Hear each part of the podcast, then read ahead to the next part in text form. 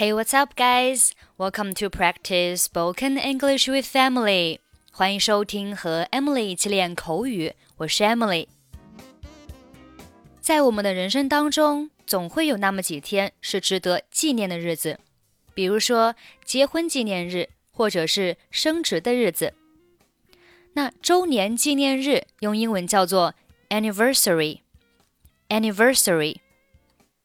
结婚纪念日就是 wedding anniversary。wedding anniversary。我们的十周年结婚纪念日，the tenth anniversary of our marriage。那如果我要说，我们刚刚庆祝了我们的十周年纪念日，We have just celebrated the tenth anniversary of our marriage。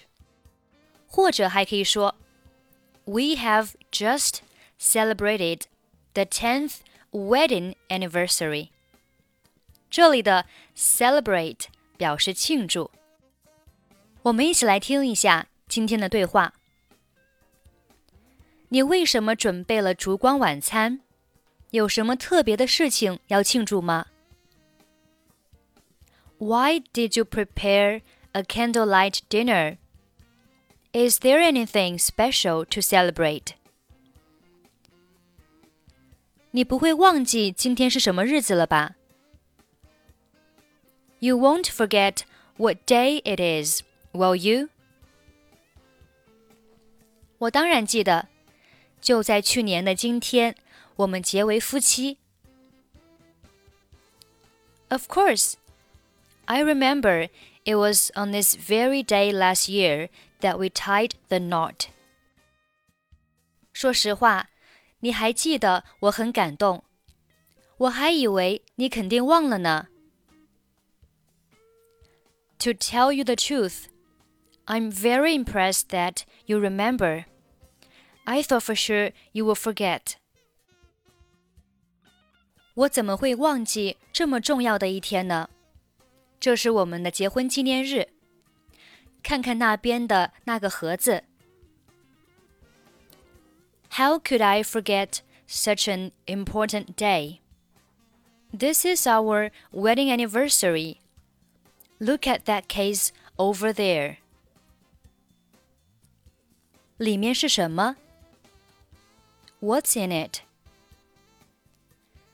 打开看看。 Please open it. 天哪，钻戒！它看起来真的很漂亮。你对我真是太好了，我非常的喜欢它，但是它一定很贵吧？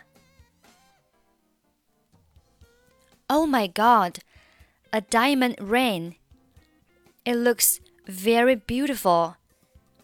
You're so nice to me. I really like it very much. But it must be expensive. 不要担心价格，我只想让你开心。你比这个钻戒更好看。Don't worry about the price. I just want you to be happy. You're more beautiful than this diamond ring. 我不知道怎么回事，但是我比结婚那个时候更爱你了。 谢谢你。I don't know what's going on, but I love you now more than the day we got married. Thank you very much. 不用谢，结婚纪念日快乐。You're welcome. Happy anniversary.